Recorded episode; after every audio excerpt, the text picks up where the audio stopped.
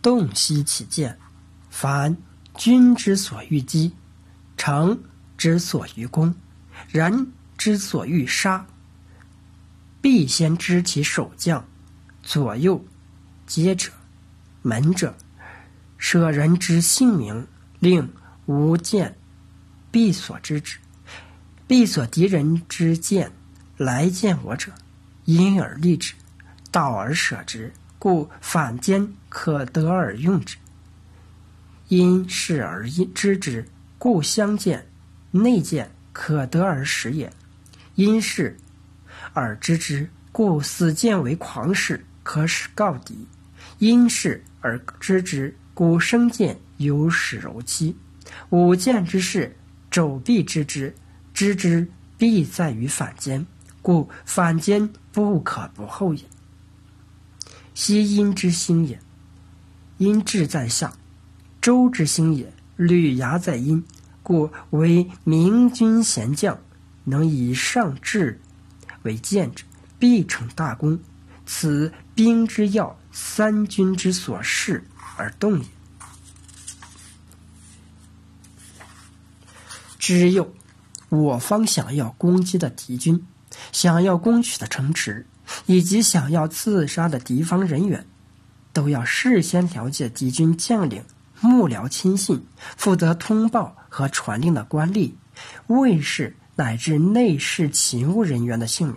要命令我方境内人员必须侦查清楚这些情况。必须搜索出敌方派来的间谍，用金钱收买他们，还要诱导他们，然后交给他们任务，放他们回去。这样就可以使用反间计了。通过反间得知敌人情报之后，相间、内间就得以使用。通过反间得知敌人情报，此间就可以将假情报传给敌方。根据反间提供的情况，生间就能如期回报。敌情五种间间的使用情况，君主都应该掌握，而关键又在于通过反间了解这些情况。因此，对于反间的赏赐便不可不优厚。从前商朝的兴起是由于重用在下为臣的殷乙；西周的兴起是由于重用了在殷商为官的姜子牙。所以，英明的君主和贤能的将领能够使用。有很高智慧与才能的人为间谍，必定会取得极大的成功。这就是用兵的要领。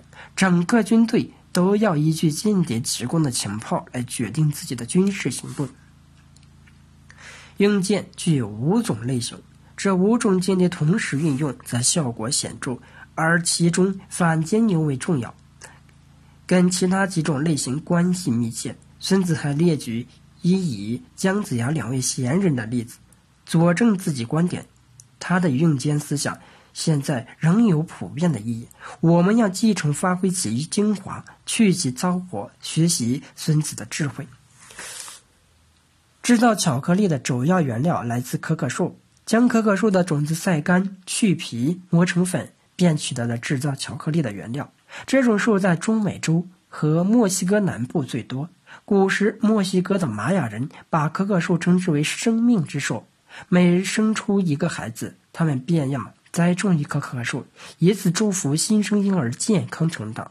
他们认为可可树果象征着人心，用它制成的饮食品是血液，能给人以旺盛的精力。墨西哥人很早就掌握了制造巧克力的技术。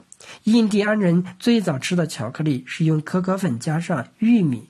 辣椒等搅合成一种糊状的食物，带苦涩味。后来才加进糖和香草等调味料。十四世纪，巧克力由墨西哥独自拥有和经营，直属国家监管。当第一批西班牙殖民军到墨西哥时，当地人都津津有味地喝这种巧克力饮品。西方人尝了一口，刚喝进嘴里，就又立即吐了出来，并大声喊叫。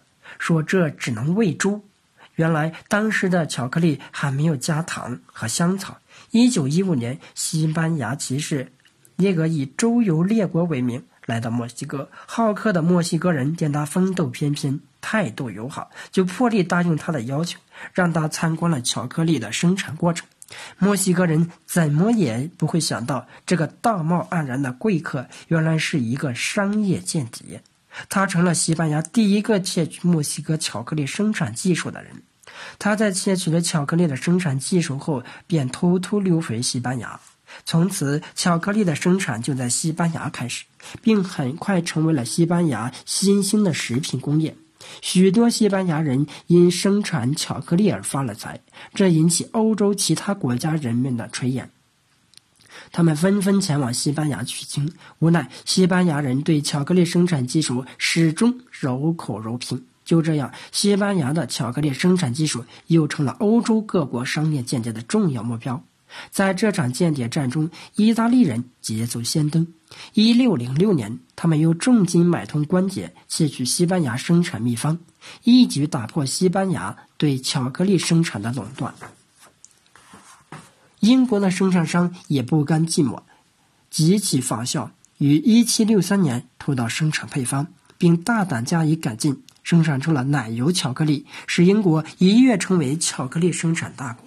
一八零零年，瑞典商业间谍又去柔法炮制，窃取巧克力的生产技术，使自己成为世界闻名的巧克力王国。同时，德国的厂商也偷到了巧克力的生产技术，并把巧克力制成糖出售，和瑞士等国展开竞争。其后，日本也加入这场巧克力间谍大战。由巧克力引起的这场间谍战和贸易战，断断续续连续数百年。直到现在还没有休止。一九八一年，瑞士超越了德国，向世界上一百多个国家出售二十八万吨巧克力，成为世界上最大的巧克力出口国。在瑞士国内，每个人平均一年要消耗巧克力十千克，居世界第一位。